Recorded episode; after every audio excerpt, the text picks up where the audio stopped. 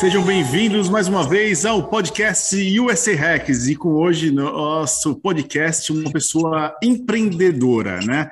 É um cara que ele vem construindo, né, as etapas da vida dele, já passou por muita coisa. Ele vai deixar aqui bastante conteúdo para vocês. O nome dele é Tuca Carvalho. Tuca, seja bem-vindo. Fala, Heitor, bom dia. Muito obrigado aí pelo convite. É um prazer estar aqui para a gente bater esse papo junto. Legal, prazer é meu de ter aceitado o nosso convite aqui.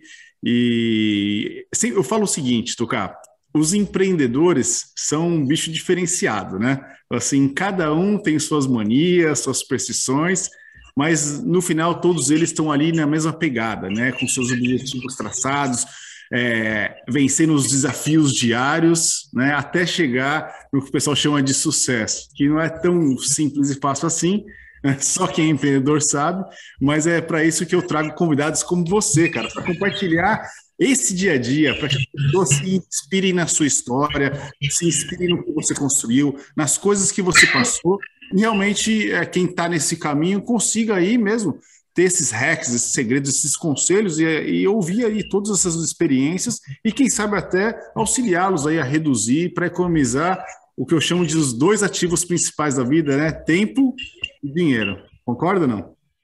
Com certeza, com certeza. É... Então vamos lá. Primeira perguntinha para o Tuca. Tuca, como que você destravou a chave do empreendedorismo, né? Família ou experiência? Como foi essa primeira chavinha aí na sua cabeça?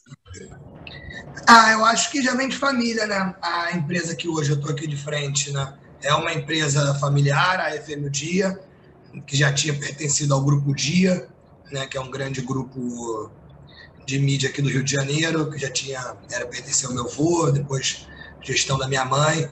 Meu pai, por outra parte, foi o fundador do Grupo Lance, dos veículos esportivos. Então, acho que isso... O Lance mesmo jornal, é isso? Isso, isso. O Lance Jornal, o Lance Net, né? Todo o Famoso. Meu, meu pai é cliente ativaço do lance. Isso, isso. Então acho que isso já veio um pouco de veia né, na família, desde, desde pequeno, sempre foi algo que teve muito no meu convívio né, diário. Então isso acabou, sempre foi algo ali presente. Eu acho que chega um momento na vida que, que vira aquela chavezinha da responsabilidade, né? E aí você sente que tá, no, tá na sua vez. Legal. E qual foi o seu primeiro empreendimento? Assim, o que, que você falou assim? Ah, esse aqui eu acho que foi o primeiro negócio. Conta a experiência do primeiro, né? Vamos ver. Ah, o primeiro, o primeiro mesmo, foi uma casa de show em Caxias, a Invicta, que a gente só perdeu dinheiro. Que foi, só valeu como experiência. Então, assim, é, como tudo na vida, né? Eu falo que sempre tem um lado positivo mesmo onde o dinheiro não vem, pelo menos se a experiência vier, tá valendo. E esse foi um caso típico desse. Foi um caso que eu é. entrei até com um sócio meu, que depois a gente veio ter muito sucesso, né? Realmente na parte financeira da história, em outros negócios que a gente fez juntos, né? no escritório até que a gente veio abrir junto, tivemos artistas de sucesso, é, mas esse foi o primeiro. Eu estava acabando de começar, então, assim, eu ainda, ainda não tinha é, propriamente um grande patrimônio para estar tá investindo. Né? Tinha acabado de começar a ganhar realmente o salário, sempre gostei de guardar, e aí peguei aquele primeiro guardado e fui. E aí, primeiro show, água, o segundo, água, o terceiro, água. Eu falei, opa, a conta tá ficando, tá acabando. Se mais três estou assim, não tem mais conta. O cofrinho do Tipatinhas, sabe aquele cofre dos Tipatinhas lá que ele começa, ah, começa a baixar ali? Tipatinha, não, ele já começou, já. Ele não tinha ainda crescido. Eu peguei e dei o start muito cedo, tive que ter esperado um pouquinho mais. Aí eu chamei esse meu sócio e falei, ó, vou até onde der, até onde não der, não vou recorrer a mamãe e papai, não. Não der, não deu. E aí foi muito engraçado que a gente chegava, já conhecia assim as ruas, era algo que a gente já sabia sempre vazio. Um dia que era aquele dia que a gente viu o carro parado em tudo quanto era lugar, fila dando a volta. A gente falou, putz, foi hoje, hoje desafogamos. Hoje, hoje o tio Potinha vai voltar com um negocinho para botar lá dentro de volta. E aí começou a cair uma chuva, aquela chuva que para você abrir o carro você já molha literalmente todo e, e aí a receita a gente já sabe, né? Todo mundo foi embora, nada aconteceu. Eu falei, irmão, mesmo que ainda tenha, não dá. Aqui, aqui Papai do Céu não está querendo. Meu Deus, tá vendo? Assim, é, a gente fala sobre empreendedorismo e isso é importante, né? Porque o pessoal às vezes olha os caras já lá em cima, fala, nossa, o cara teve sorte, foi fácil, mas essas histórias que eu gosto de contar. E assim, com certeza, Tuca, você levou um. Aqui nos Estados Unidos chama de take away, né? Você levou um aprendizado nisso, né? Entendeu? Assim, ah.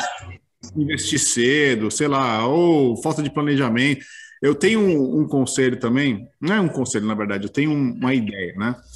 O empreendedor brasileiro é um empreendedor que ele é aguerrido, ele sai fazendo. E eu me incluo nisso, entendeu? Você me incluía, né? Assim, agora eu mudei, né? aprendi e mudei. Mas assim, pô, a gente vê uma boa ideia, a gente fala assim, não, vamos para cima, vamos fazer, que vai dar certo. E a gente sai apostando ali, investindo mesmo como empreendedor. Uh, mas depois, meu, quando você, to... o negócio falou, primeiro, primeiro, primeira, sei lá, ação, primeira de empreendedorismo da sua vida, deu errado, daí você começa, na segunda você já é mais esperto. Você fala assim, oh, calma lá, vamos dar uma olhada frente, vamos planejar um pouquinho mais, vamos ver até onde vai isso daí. É... E eu acho que aqui nos Estados Unidos, o pessoal já tem uma cabeça um pouco mais diferente. O cara é mais planejado, ele começa a fazer um business plan. Ele, não que não vai dar errado também, mas assim, ele tenta ali é, já mapear ali os caminhos, os buracos que ele vai percorrer, é, e talvez ele consiga ali é, superar ou assim, errar menos. Tá? Mas não que o resultado seja diferente, porque às vezes o brasileiro arriscando mais tem um resultado muito mais rápido, e aqui os caras jogam o resultado muito mais longe. O Tuca, como que ele era e como que ele é hoje nesse critério?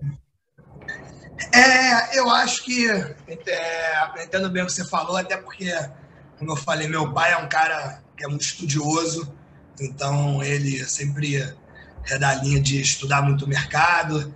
Ele fala muito que ele tem um ditado, ele foi muito difícil para ganhar, então para perder não pode ser fácil. Então ele tem essa linha muito que você falou, né, mais semelhante até o pessoal, né, é, dos Estados Unidos aí de fora. Mas eu acho até pelo meu business em si, né, fora rádio, rádio né, é uma empresa aqui, é um veículo de mídia, então a gente tem todas as nossas formas de receita, mas esse meu outro lado, que é esse meu lado né, mais empreendedor, vamos dizer assim, que não foi algo que eu já peguei andando de certa maneira, que é esse lado artístico, eu acho que por mais que tenha, quer dizer, perdão, eu acho que não tem muito um estudo assim de mercado. Eu acho que tem mais um feeling mesmo, né? Porque eu trabalho né, com evento e artístico, né? Evento, como já diz o nome, uma eventualidade, né? Então você tem 300 mil fatores ali que podem estar, perdão, é que aqui passa perto do aeroporto, mas você tem 300 mil fatores que podem estar de certa maneira influenciando, né? É, ainda mais aqui no Rio, que você conta, além de tudo, com o fator criminalidade, né? Então, dependendo onde você está fazendo eventos, ainda tem esse fator extra que, em muitos casos, você não tem essa... Fator que você falou, fator da natureza. Choveu, sei lá, uma tempestade no dia que era para explodir. Exato. Um próprio artista deu uma declaração que não foi muito bem vista pela mídia depois do evento já ter sido lançado, que você não tem mais como mudar o artista, o, ah. o, o evento já sofre essa consequência desse reiterismo né, exacerbado que a gente está vivendo, mas o artista, né, que é assim a, o meu principal business, é onde eu realmente me identifico muito, é uma coisa muito de, de feeling, né?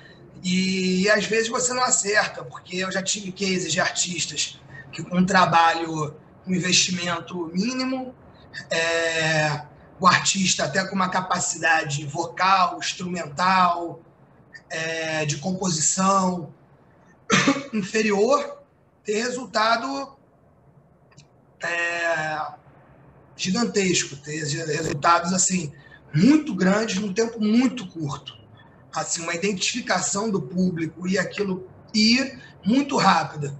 E já tive casos de artistas com potencial vocal, é, uma habilidade instrumentos, é, um grande autor, que um, dois, três anos de investimento e não acontece. Assim, eu acreditava, tinha carisma, mas o público não comprou aquela ideia. Né? Quanto, Ou... tempo, quanto tempo você já tem feito essa esse empresa? Como que você chama? É, é tipo um, empresa, um empresário de futebol? É, é, é, empresário, a gente chama de, de empresário, empresariamento, agenciamento, né? Também. Tem esse, esses dois nomes que se dão. Quanto tempo você já está nessa buscando talentos, vai e fazendo essa essa questão? Eu tô já há sete anos. O meu primeiro foi o Dilcinho, que eu tô até hoje. Certo. E o esse, segundo... esse bombou mesmo, o Dilcinho bombou, né?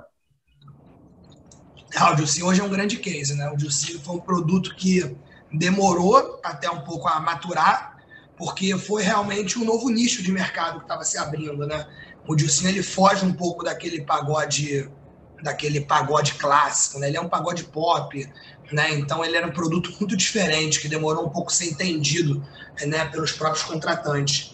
E de certa maneira, o isso foi bom, porque acho que quando você constrói uma base muito sólida, você lá na frente você tem resultados mais significativos. E é isso. Hoje o Dilcinho, né, ele é uma prioridade dentro da maior gravadora que tem, que é a Sony Music. O Dilcinho hoje ele, ele tem números é, no digital, né? Vamos dizer aqui o Spotify, que hoje é o principal player do Brasil.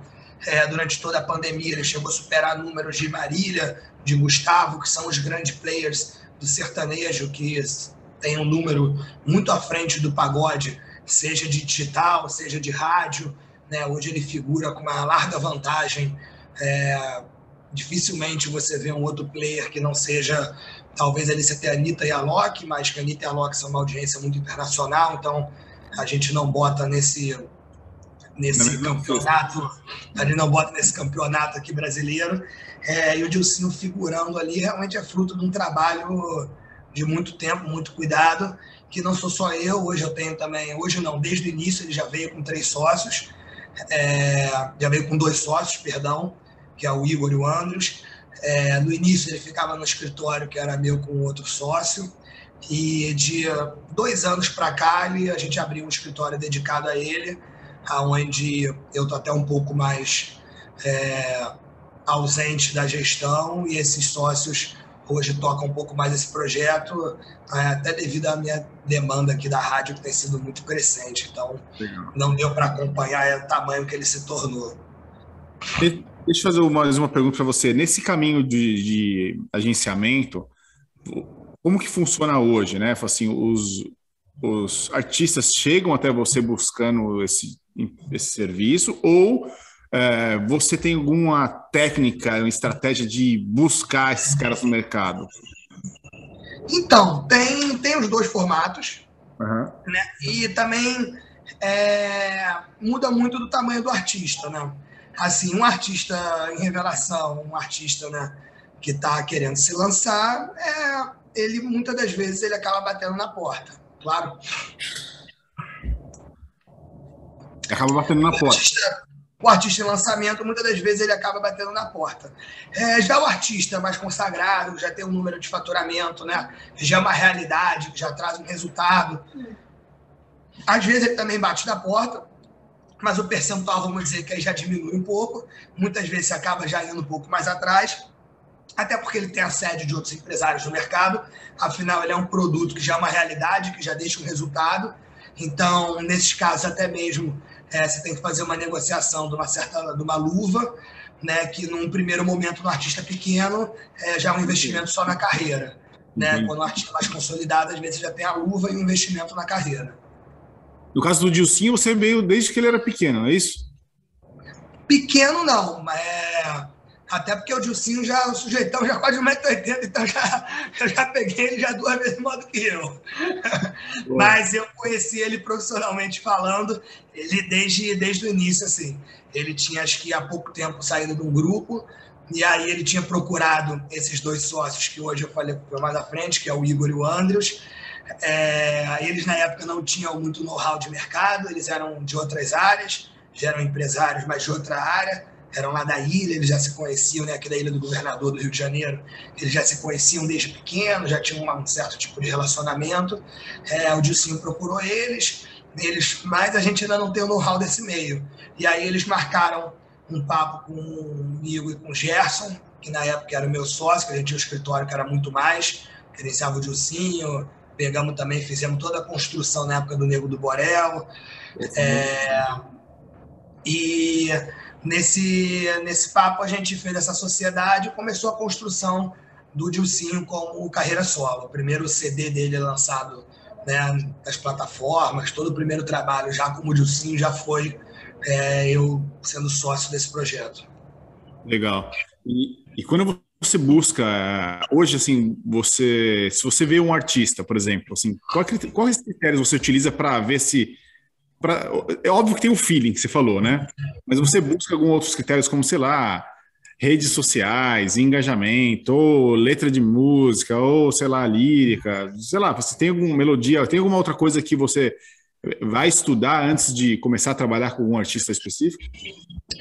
Ah o fator principal é tentar entender um pouquinho a cabeça do artista, é, o que ele busca e qual o histórico familiar, assim, né, de princípio, de educação que esse artista teve. Porque senão você acaba tendo sucesso e o artista consegue se auto-implodir. Então você o tempo para chegar no sucesso é muito grande, na hora que vem o sucesso, ele não consegue lidar com isso e aí vai tudo por água abaixo. Todo esse trabalho, esse investimento que você tem. Como eu falei, às vezes é um período curto, às vezes é um período longo. É, mas é um investimento alto para você fazer um artista realmente num parâmetro nacional, você realmente querer construir um artista nacionalmente, é um investimento muito alto, né, de gravação de estúdio, né, de fonograma, de vídeo fonograma, de rádio, de assessoria, é, de digital, de marketing, de styling, né? Então, assim, é um investimento muito alto para você fazer. Então, para o artista depois conseguir acabar com isso é muito rápido. É você... uma declaração mal dada. Então, Entendi. a primeira coisa é tentar buscar um pouquinho ali o que, que é desse artista, que foi uns erros que no passado eu cheguei a cometer. Aprendendo com os erros, né? Não tem jeito, é sempre assim, né? Exatamente, exatamente aprender isso, né? Errar, errar, mas pô, não pode errar de, de, igualmente, né? Pode errar de uma vez aquela mesmo Agora, é, eu acho que assim, quando a gente ouve muito do empresário do futebol, né? E o futebol é a mesma coisa, né? Eu acho que você está comentando aí, quando o, o jogador tem aquele sucesso mesmo, Aí, se ele não tem cabeça, pronto, né? Sai escândalo para o lado, sai escândalo para o outro. E isso pô, afeta diretamente o seu trabalho e o seu resultado, principalmente, certo?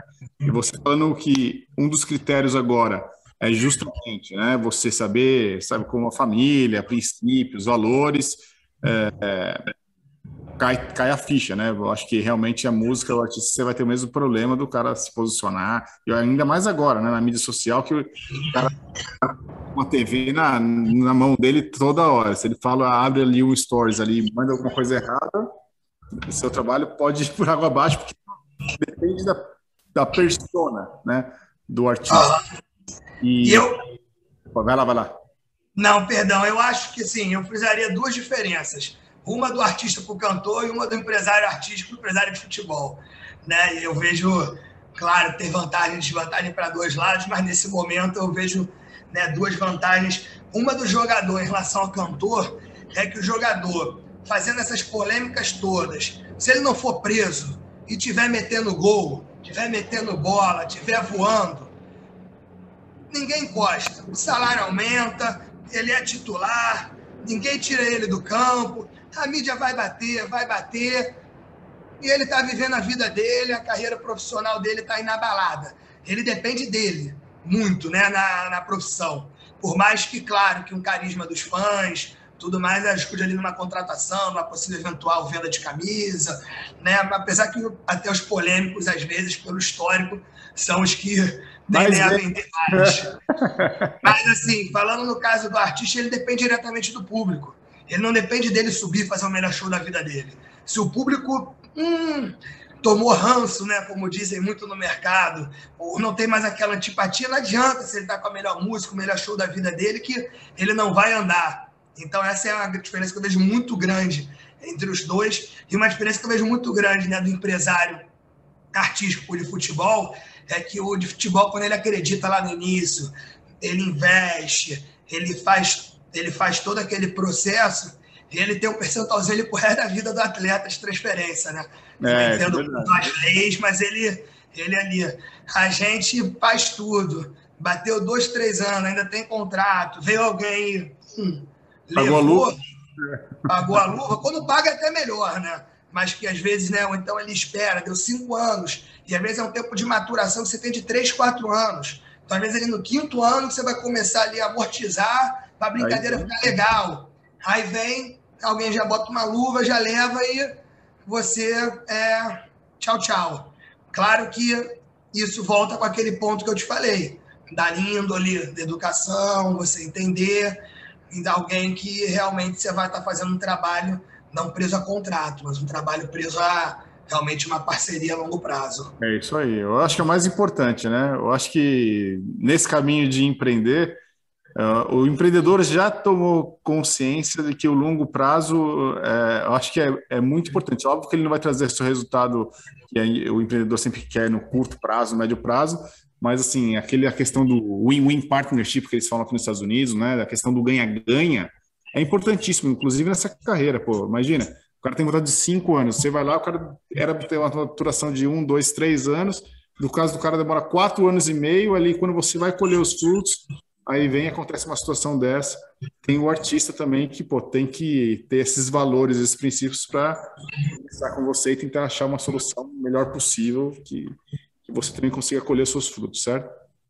Exatamente, exatamente. Vamos lá, Tuca. Agora eu quero descobrir outras áreas aí do seu empreendedorismo. Vai, você tem o agenciamento, né? Como que chama? É a, é a Arca, é isso?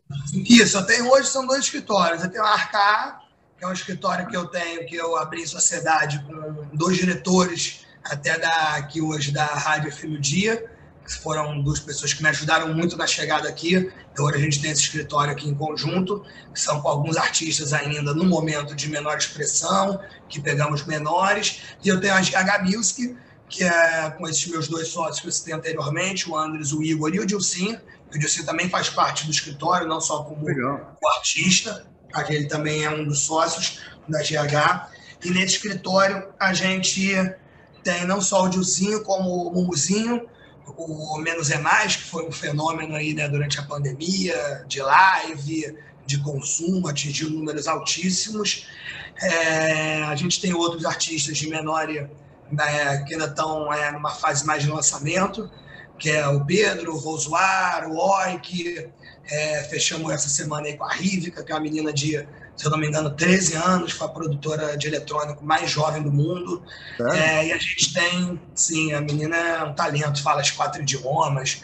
É, como eu disse, assim, eu não sei os pormenores, porque os meus sócios que estão lá mais de frente hoje dessa, desse projeto. É, e a gente tem a Workshow Rio, que é a representação. Representação é até um pouco além, né? Porque representação normalmente é um formato onde seria ser essa label, seria né, a GH representando esses artistas. Então, seria um escritório de representação né, em sociedade, em parceria, representando a Workshow, que hoje é o maior escritório brasileiro, né? Que conta com Marília Mendonça, Henrique Juliano, Zé Neto Frederico, Zé Neto Frederico não, João Neto e Zé Neto Cristiano, é, Maiara Maraíza e tantos outros, que hoje é disparado maior. Então também é uma parceria que veio para agregar bastante aí.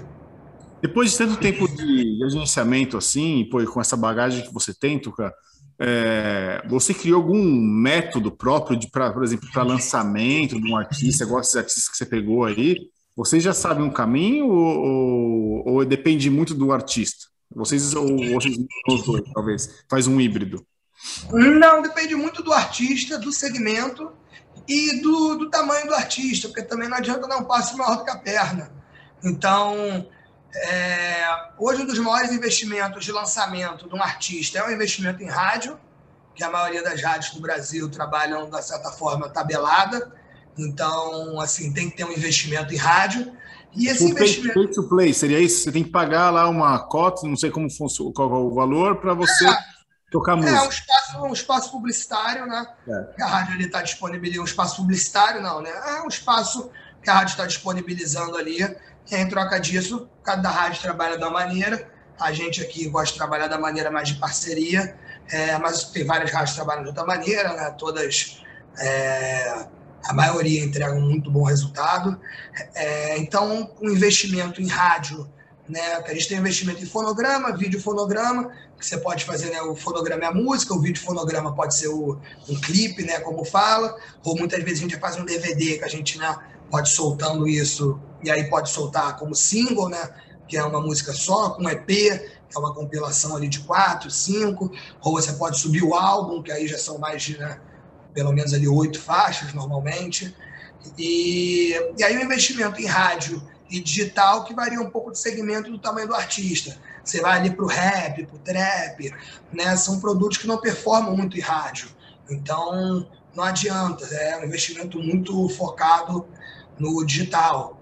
Aí você já vai mais para o pagode, para o sertanejo, já são produtos que têm que performar muito em rádio, sem poder abandonar o digital, claro.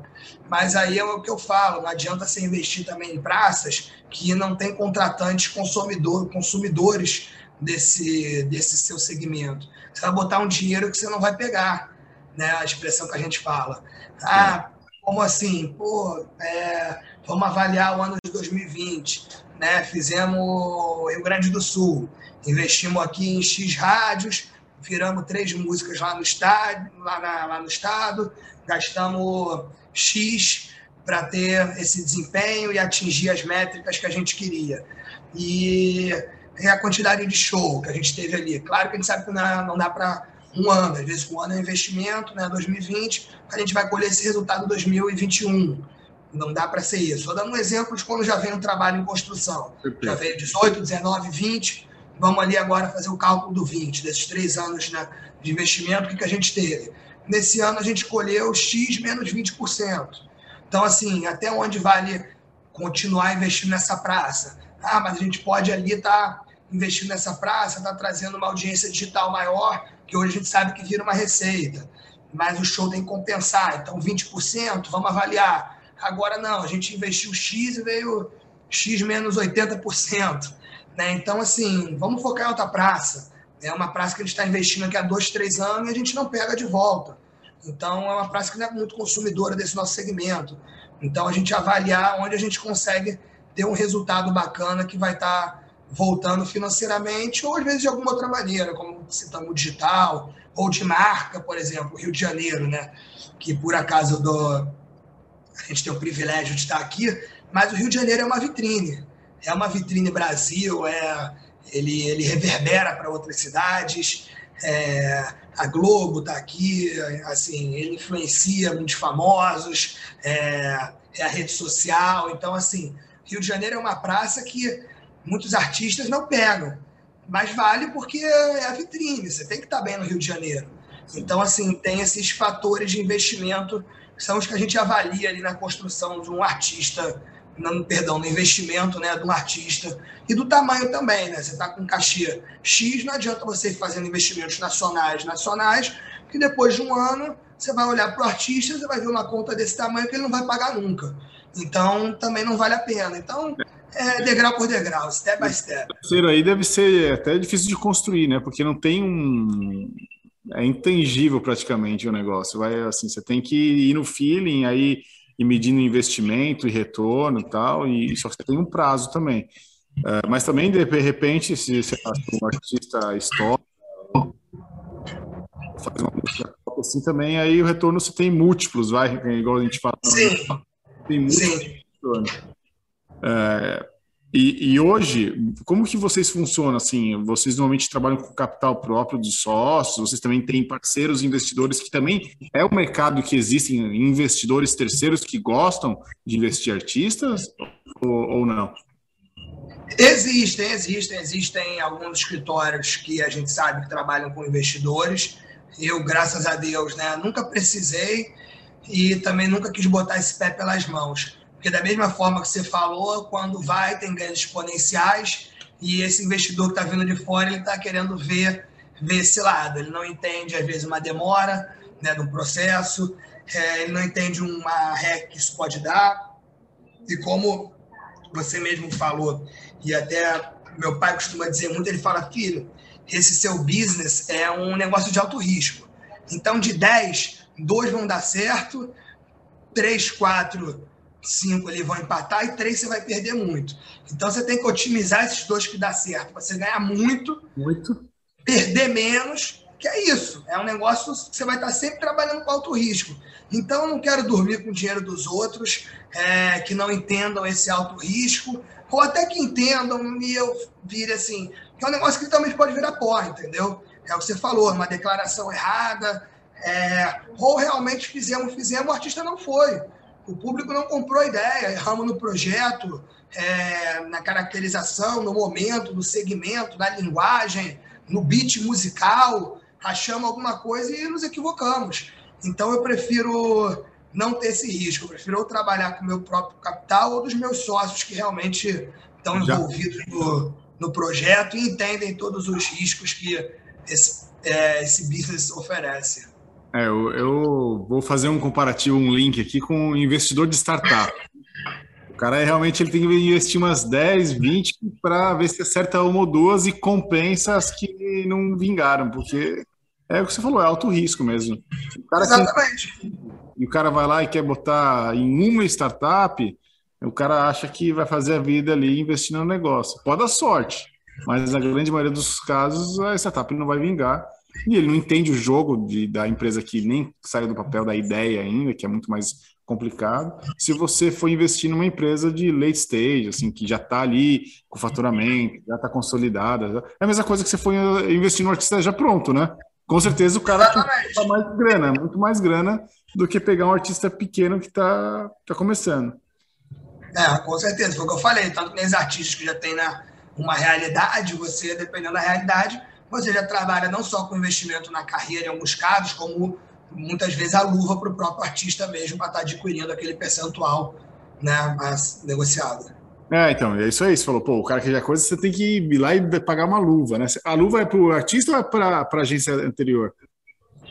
Depende se você está tirando ele de um contrato em vigência, ou se é um artista que está livre, ou às vezes o próprio artista com um contrato em vigência, querendo, de certa forma, vender mais um percentual dele, que também pode ocorrer dependendo do contrato. Eu entendo que muitas vezes o, o escritório que já está tem a prioridade, mas nesses mercados você vê de tudo. Então, eu acho que tem esses três casos aí, né? Do artista livre, querendo dar um percentual, ele tem 100% da carreira. Ele quer te dar ali 40, 30, 20, 50 para você estar tá, é, agenciando ou, ou investindo, alavancando, é, ou para tirar um escritório. Muitas vezes ele vem, não estou satisfeito, quero sair, mas tem que acertar lá um negócio e eu preciso de mais um negócio aqui para mim também. É, ou às vezes ele já está no escritório tem uma negociação e ele quer captar mais um investimento, que ele pode fazer junto ao escritório, né? O escritório fala, te compro mais um pedaço, ou ele fala, não, eu tenho um investidor que eu vou estar aqui, é, mas aí entra como investidor se ele já tiver o escritório. Que aí, por contrato, é, todas as responsabilidades e autonomia né, do, de gestão da carreira do artista é do escritório. Então, nesse terceiro caso, ele seria um mero investidor que iria receber um percentual como ele recebe um dividendo de qualquer ação lá, ação. Sem, sem se meter. E esse percentual, ele entra o quê, por exemplo? Ele entra receitas de show, receitas de streaming, ele patrocinadores também, entra tudo ou não? Então, existem dois formatos que a gente chama. É o formato que a gente fala que é um pouco mais de agenda, que é o que às vezes é um formato que é o cara que trabalha mais a questão de show, né, o responsável que é, cuida mais da agenda mesmo, e aí não é aquele formato tão escritório, mas o formato que eu trabalho, sempre trabalhei, é o formato 360. Né? Porque a gente investe um dinheiro em assessoria, a gente investe um dinheiro em mídias digitais, e tudo isso não investe um dinheiro em styles, investe um dinheiro em roupa. Então, tudo isso é o 360 da construção do artista. Então, nada mais justo que na hora que uma marca se interesse por aquela construção que a gente criou, a gente está dentro. É, o digital também faz parte. Então, é um contrato 360 mesmo, onde tudo que entrar ali, é, a gente está tá dentro. Às vezes, o que fica de fora é só a questão autoral, que é a questão da caneta, de composição, que aí é uma editora, Aí é uma coisa um pouquinho mais complexa, mas aí às vezes é o que fica de fora que a gente entende que é uma coisa. A gente contratou um cantor e às vezes esse lado dele é autor, ele vai fechar com uma editora, é um outro business que não é a imagem que a gente está cuidando, que é ele dentro de um quarto com papel, que a gente não tem nenhuma interferência, não estamos ajudando em nada ou investindo. Então a gente entende que em alguns casos, se a gente também não for a editora do artista, porque esse artista assina como editora, a gente pode propor também ser uma editora. E aí existe também uma luva, um contrato, onde faz um trabalho de edição, de você tentar é, distribuir essa música para outros cantores estarem gravando, né? fazer um trabalho para essa música ter uma visibilidade ali maior. É, você também estaria. Mas se não, o lado autor do artista é a única coisa que fica fora desse contrato, vamos dizer, com um intérprete, né, que a gente chama na linguagem mais técnica, 360. E eu vou falar uma ideia que veio na minha cabeça aqui, que é os desses já devem fazer, obviamente, mas, é, por exemplo, assim, todo todo mundo que tem autoridade hoje, presença digital, não tem jeito, atrai atenção, e atenção e engajamento, as marcas olham e falam, meu, quero botar a marca ali, seja uma camiseta, seja um relógio, seja uma pulseira, para o cara utilizar, porque ele vai influenciar né, é, as outras pessoas e a marca vai vender mais por isso. É, quando esse seu artista ele ganha essa, essa autoridade, esse engajamento online, é, vocês têm também, entre as assessorias de vocês, uh, um trabalho para buscar marcas que queiram, entre aspas, fazer esse, uh, esse patrocínio, né, essa, esse investimento em marketing, ou é só no, no orgânico mesmo, que as marcas que procuram por, sem nenhuma ativação? Então, é, vamos dizer como escritório, a gente fica responsável por entender o artista, né? E muitas vezes assim, depende muito de artista para artista, Heitor. Tem artista que gosta de participar muito. Tem artista que gosta de vir na reunião. Agora, na pandemia, todos eles estão até gostando mais, né? Porque dentro de casa, um ano e meio, né? Ele é assim. Mas normalmente tem artista agenda muito corrida, sai quinta, vai para a estrada, volta domingo à noite, madrugada, segunda dorme o dia inteiro, terça acorda para a vida, família, terça, quarta, quinta, à noite já está na estrada de novo. Então depende muito. Tem artista que mesmo assim gosta de estar o tempo todo é, participando de maneira online, no grupo. Já tive artista que falou, não quero saber de nada. Manda o dia que eu tenho que estar no palco e o horário. Não quero saber. Eu falei, irmão, vem aqui ver, precisa pelo menos você veja o fechamento, veja os custos, eu gosto de ser muito transparente. Não, confio em você, meu empresário. Pinga lá o que tem que pingar, me manda o horário do show e acabou. Não quero saber, não, tem escritório para isso. É... Então, assim, tem os dois perfis. Mas respondendo objetivamente sua pergunta, a gente não tem essa mão de obra interna, a gente é, tem até uma pessoa que trabalha com a gente do Dilcinho desde o início, que é uma pessoa que acompanha a gente é, lapidando a construção do artista, é, junto da assessoria de imprensa, junto do marketing, é, vendo qual a melhor assessoria, qual o melhor marketing, é, a maneira dele falar, dele se portar, para ele virar um produto querido pelas marcas, que é a Paulinha, que é uma querida, tá, eu estou com isso há sete anos, ela deve estar tá seis, que ela participou desse primeiro escritório que a gente teve lá, muito mais, né, que eu falei que era do Dilcinho, né, que a gente teve o Dilcinho, o Nego e alguns outros artistas. É, e aí, junto com essa construção, a gente procura uma agência que tenha um perfil, é, uma agência é, própria né, de publicidade digital, que tenha um perfil melhor desse artista. É, e aí a gente senta, bate um papo. Muitas vezes essa agência vem atrás da gente, né, tem alguns players aí no mercado. É, a Mind hoje né, é um player que vem sendo muito falado. É, então são agências assim, que às vezes quando o artista toma uma proporção muito grande, a agência vem, muito provavelmente porque marcas que ela trabalha já perguntaram, e aquele artista? Ou então ela já vem ali para já tentar estar tá dentro, ou muitas vezes a gente mesmo vai fazer uma reunião, porque a gente está fazendo uma construção, quer começar a atrair, quer entrar num cash de uma grande empresa dessas, que facilita muito né, é, trazer essas marcas. Então tem, tem muito esses dois modelos, tem o tanto a gente indo quanto vindo. Mas assim, a gente não tem essa agência de captação interna. Assim, no máximo a gente tem, no caso, essa pessoa que cuida muito ali do Dilcim em si, não de todos os produtos, é, que fica responsável por ajudar a contratar essas empresas, sempre a gente conversando, mas nos outros casos é sempre uma agência de fora. Acho que nenhum escritório, é, nenhum agenciamento, nenhum escritório, acho não, acho que tenho quase certeza, tem isso interno. É essa uma agência de captação mesmo de marcas. De marcas. Bom, vamos vou virar um pouquinho para a parte do empreendedorismo mesmo, assim, nessa sua na sua carreira toda, assim, né? Obviamente que a gente enfrenta desafios diários, né? São muitos desafios. Ainda mais no Brasil, né? Ainda mais no Brasil, né? Eu vou te falar, não sai daí porque estava complexo. é difícil bater aí. É, eu falo o seguinte, o empreendedor, ele é um super-herói, né? Essa é tomar a bala no peito, a bala tem que ficar e você ficar em pé. Não pode nem dar uma balançada, entendeu? Senão vem outro assim. Mas é isso aí, é o empreendedor brasileiro, por isso que eu falo, eles são os mais fortes da face da terra, cara. É complicado. É.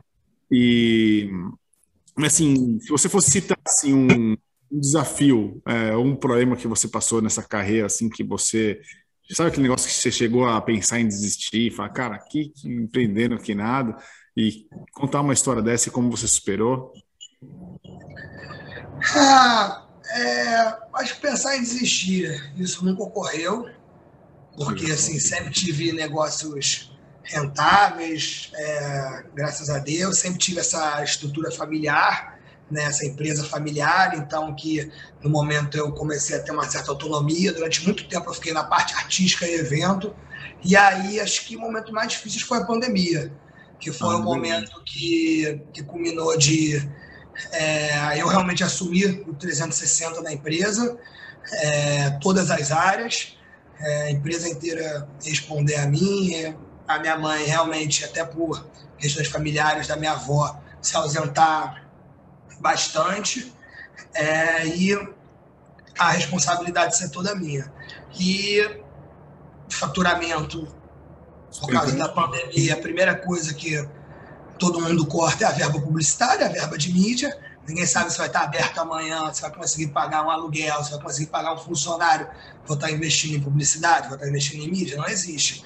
Então, acho que esse foi o momento mais difícil, é, os cortes serem feitos, é, a redução de equipe, todos os ajustes, se enquadrar essas medidas do governo sempre confusas, é, o tempo todo uma novidade, é, uma ajuda que não limitada, mas sempre confusa, uma ajuda que na verdade empurrava mais para frente, é, e principalmente é, a redução da equipe, que foi acho que um dos fatores assim, mais difíceis que a gente teve que fazer uma boa redução, mas por outro lado a gente foi bom que conseguiu crescer muito na parte de tecnologia, assim, Legal. muita coisa que estava parada, que a gente no dia a dia não conseguia. Então, eu, eu no final, eu tiro um saldo muito positivo nessa pandemia. Assim, a gente conseguiu reduzir algumas áreas, conseguiu exponenciar é, o crescimento de outras áreas que talvez demorariam muito mais. A gente realmente mudou. A gente deixou de ser a rádio FM Dia, a gente virou a FM Dia uma grande geradora de conteúdo durante a pandemia. Um grande estúdio multimídia, a gente tem uma TV, né, que é pelo aplicativo, pelo site. Então, a gente conseguiu realmente evoluir. Então, acho que é literalmente é, tirar do limão a limonada. Né? Acho que nesse momento mais difícil, acho que saiu talvez o, o melhor momento e melhor mudança né, aqui dessa minha gestão dentro da rádio. É, o pessoal fala que grandes depressões geram grandes evoluções, e eu acho que é isso, né? Quando você é, encontra um grande problema, é, muita gente morre no problema, né? Muita gente fechou na pandemia, mas as pessoas que conseguem ali se reinventar, pivotar o negócio, igual você falou da rádio, virou um grande gerador de conteúdo, era uma só uma, entre aspas, né? Uma rádio grande, mas era uma mera rádio, mas você virou, pô, agora a gente está muito melhor com tecnologia então, isso que eu acho legal, né? Do empreendedor de, de, de, saber e ter essa capacidade de evoluir e se moldar, cara. Não tem jeito. Não tem... É, exatamente. Assim, a gente, no meio da pandemia, é, tirando essa questão de faturamento, que acaba que é o que mais assusta, a gente é uma rádio aqui muito rua. Um dia conhecida rádio de evento, de rua, de promoção. A gente tinha oito carros na frota, ônibus, van, uma equipe de promoção com mais de 20 funcionários, o tempo todo na rua, ativação, Maracanã, apoteose. A gente falou como que a gente vai sobreviver de audiência sem essa força que a gente tem. Né? Porque tem rádios que são mais adultas, para ela não interfere tanto. E a gente ficou com muito medo disso. E foi muito legal que nos últimos três ibopes que saíram, o último até saiu anteontem, a gente conseguiu, em três meses consecutivos, quebrar o alcance da história do rádio brasileiro, estando dentro do Rio de Janeiro, que né, a gente fala de um volume muito menor do que o de São Paulo.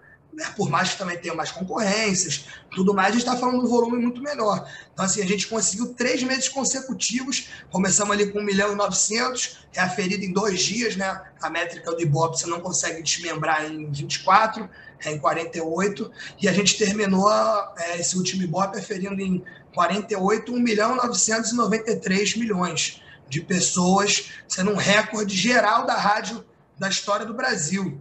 Então, assim, uma rádio de rua sem a rua. Então, Legal. assim, realmente foram mudanças muito legais, não só na tecnologia, como assim no próprio ar, os resultados que estão trazendo para a gente. Oh, parabéns, show de bola. Ah, obrigado. Seguinte, agora, qual que é um sonho do Tuca, assim, o um sonho grande do Tuca, assim, pode ser na agenciamento, pode ser na rádio, pode ser pessoal, empreendedor, investidor. Qual que é o sonho do Tuca que ele fala assim, que ele tem na cabeça dele para alcançar? Ah, então, eu gosto de ter sonhos. É... Claro que a gente tem sonhos grandes, mas eu gosto de estar tá sempre renovando com pequenas metas, né? É igual aquela questão do maratonista, né? Se você sair para correr 42, você não corre, né? Você sai para correr 5, mais 5, mais 2 na hora que está muito cansado, aí melhorou, é mais 10. Então você vai sempre naquela construção ali de pequenas metas. Hoje o sonho é, é a realização dos artistas que a gente hoje vem trabalhando, né, os artistas que estão em lançamento, é, a gente conseguir realmente emplacar eles nacionalmente. Hoje eu tenho aí o Binho, Robinho, é, na Arca, temos lá o Rosoar, o Pedro na GH. É, a FM Dia se consolidar como essa grande marca é, Brasil que ela é, com o processo que a gente está vindo agora de expansão das, de, da marca, que a gente está vindo aí final do ano, que a gente vai sair com a FM Dia do Rio e vamos começar a abrir a FM Dia pelo Brasil. Então acho que o sonho mais próximo é esse mesmo, é ver a FM Dia pelo Brasil inteiro. Show de bola. E agora, Tuca, é, o papo está muito bom, mas a gente vai para a pergunta final do nosso podcast aqui, consolidada, né? É, para as pessoas que ouviram sua história, se inspiram na sua história, querem traçar esse caminho de empreendedorismo, de sucesso, até onde você chegou, qual seria o hack, né? O conselho, o segredo número um que você deixaria para as pessoas em termos desse caminho empreendedor? Então, é, eu acho que meu pai, mais uma vez, sempre falou muito isso quando eu era mais novo e hoje eu vejo muito isso na prática. Eu acho que o sucesso do empreendedor ele vem de duas linhas, né? Que é a capacidade e a vontade. É... E a, a capacidade é... em cada área, eu acho que tem uma certa forma de você se capacitar. Eu, eu por exemplo, não tenho uma formação né, superior é, completa. Eu tive que, no momento, vir para a rádio, optei por isso. A demanda que foi crescendo, eu fui aprendendo mais na prática, e com esses casos que a gente falou, né, de fracasso financeiro, mais aprendizado. É, então, acho que capacidade, dependendo da sua área, da sua avaliação, é você se capacitar da melhor maneira para o que você quer fazer. É, tem áreas que a gente sabe que é o estudo, que tem área que realmente tem que ter uma capacidade ali mais teórica, técnica, que né, um médico, um advogado, que não dá para vou ficar ali escutando o que o amigo fala, vou ficar ali dando uma olhadinha na sala de cirurgia para ver como é que é. Então, realmente, é, tem que ter essa capacidade mais técnica e a vontade. E a vontade não é aquele, ah, eu quero ficar né, no YouTube vendo esses cursos, né? Como ganhar dinheiro em três meses, né? essas enganação desse pessoal aí que se soubesse ganhar dinheiro muito bem, não estava ensinando os outros, né? Então, é, é a vontade realmente diária, né? Aquela de acordar cedo, de querer fazer melhor, de do foco, de se cercar de boas pessoas, de estar tá sempre querendo melhorar, de estar tá querendo ouvir é, a opinião da equipe, ouvir quem tem conhecimento maior naquela área e sempre estar tá se cercando né, de, de bons profissionais, boas pessoas ao seu redor. Mas eu acho que assim, acho que é sempre a capacidade e a vontade somadas é o que eu digo que que fazem um resultado, né? Assim, você vê jogadores, né? Usando uma analogia um pouco mais na prática, para uma galera que às vezes não tem um perfil tão empreendedor, né? Não estão nesse meio aí igual a gente. Você vê jogadores, às vezes, com uma habilidade, uma qualidade técnica 10, mas na carreira você vê que a vontade ali foi 3, 4. Ele ficou satisfeito com aquela posição, com aquele salário ali que ele alcançou num determinado momento da vida dele. E você vê jogadores que às vezes não, não tinham aquela qualidade técnica tão brilhante, direita, esquerda, chuta, brilha, dribla, né? E uma vontade tão grande que tiveram carreiras fenômeno, fenomenais, né? Assim, títulos, mundo afora. Então, assim, por quê? Porque e aí quando alia esses dois, a gente tem o Zico, a gente tem o Pelé, a gente tem os que entraram para a história, que eles conseguiram né, alinhar a capacidade técnica muito grande com a vontade de todo dia treinar mais que os outros, chegar mais cedo, sair mais tarde. Então, acho que quando alinha tudo isso, que você chega nesse topo, você tem o, o ápice do sucesso, digamos assim. Show de bola, Tucar. Mandou muito bem, cara. Deixou aí quase que um livro de hack para A galera vai adorar, cara. Sério mesmo. Eu gosto disso daí. Quanto mais conteúdo, melhor. Tucar, agradecer a sua participação mesmo. Uma gratidão ter você aqui. Parabéns, sucesso na carreira aí. Pô, quando pintar no Brasil aí, eu quero ir aí no Rio te conhecer. Me Pô, por favor os shows aí dos seus artistas, conhecer um pouco mais, que é cultura e eu gosto, cara, legal. Pô, por favor, eu te agradeço. Muito obrigado pelo convite, foi um prazer, papo super bacana, Heitor. E fico esperando. O dia que você vier aqui no Rio, vai ser um prazer te receber aqui na rádio, conhecer um pouquinho aqui da FM Dia, do escritório, dessa história toda, desses nossos eventos. Tenho certeza que você vai curtir bastante. Valeu. Valeu, galera. Fico com Valeu. vocês então no podcast Você Rex. Nos vemos na próxima.